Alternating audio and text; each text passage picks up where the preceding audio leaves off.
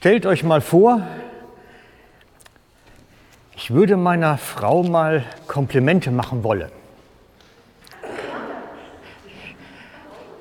Und ich würde abends dann von der Arbeit nach Hause kommen, sehe, sie ist kaputt und müde und jetzt mache ich was Tolles, Aufbauendes, ich mache ihr mal Komplimente.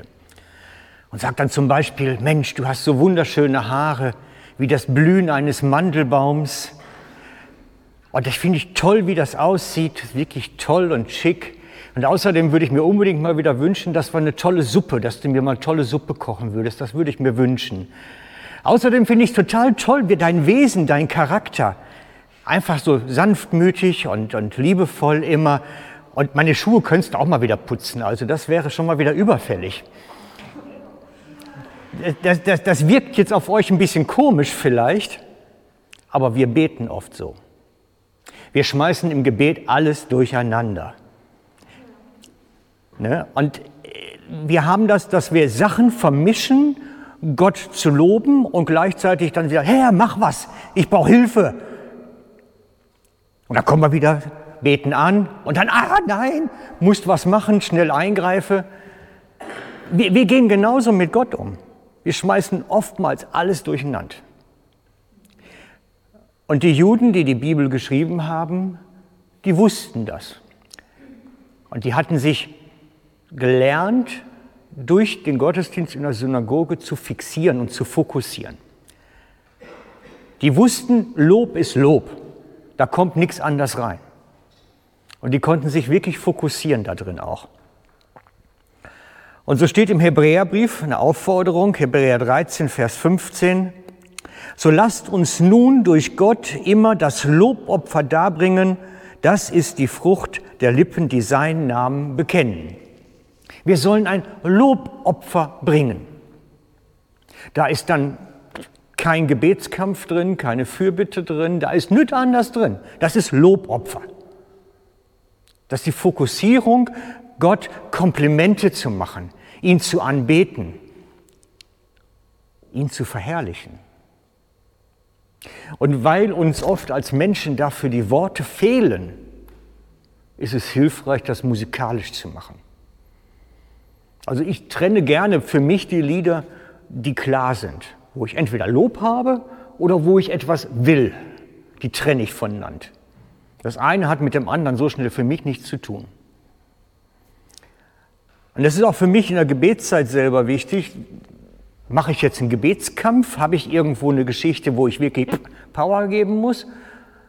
Oder mache ich eine Anbetungszeit mit Worten, Gott Komplimente mache? Wirklich trennen, die beiden Geschichten. Und die Juden wussten das und sie kannten das Lobopfer. Freunde, Lobopfer ist nicht eine Stimmungsgeschichte. Lobopfer nimmt man sich vor und ein Opfer kostet. Ein Opfer kostet immer. Ich muss etwas geben. Und das ist oftmals mehr, als dass ich ein Lied singe, was ich gebe. Oftmals ist es nämlich die innere Überwindung gegen meine Stimmung, jetzt mache ich ein Lob, gegen meine innere Einstellung, meine Krämpfe, die ich gerade habe, mein Ärger, in dem ich gerade bin. Nein, ich lobe jetzt Gott. Vielleicht ist es dann so, dass du da stehst, ich lobe ihn, ich lobe ihn. Aber das ist ein Opfer.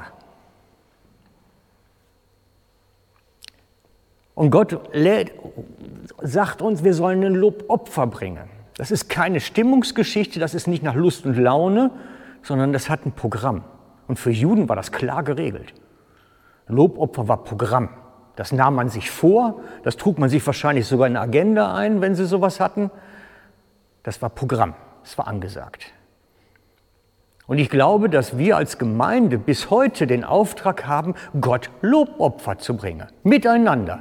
Unabhängig, ob ich gerade Laune habe, ob es draußen regnet oder nicht, sondern wir haben den Auftrag, ein Lobopfer zu bringen. Das hat mit mir erstmal nichts zu tun, mit mir, mit meinem Zustand. Grundsätzlich ist das nämlich ein Auftrag, den wir haben.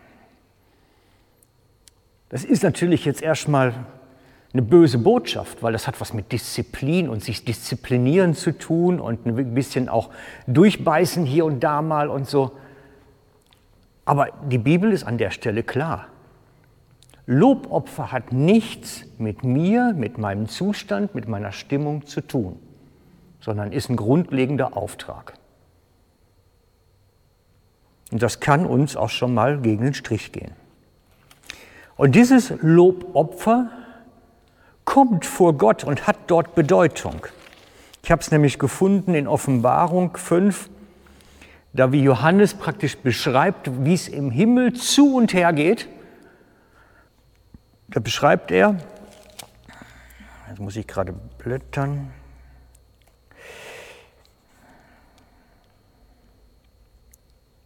Und als, das Buch, als er das Buch nahm, es, das Lamm, und als es das Buch nahm, fielen die vier Tiere, die 24 Ältesten, vor dem Lamm nieder, und jeder hatte Hafen und goldene Schalen. Jeder hatte Hafen und goldene Schalen voller Räucherwerk. Das waren die Gebete, das Lobopfer der Heiligen. Das heißt, unser Lobopfer ist ein Rauchwerk zur Ehre Gottes im Himmel.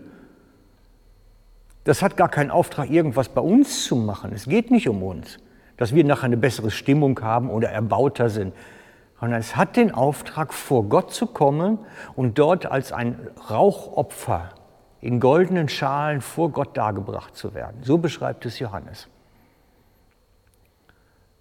Und deswegen lade ich euch ein heute, egal was gerade euer Kopf ist, mit Arbeit und Finanzen und Familie und was auch immer, das wirklich mal bewusst ein Stück an die Seite zu stellen und zu sagen, ich will jetzt Gott ein Lobopfer bringen.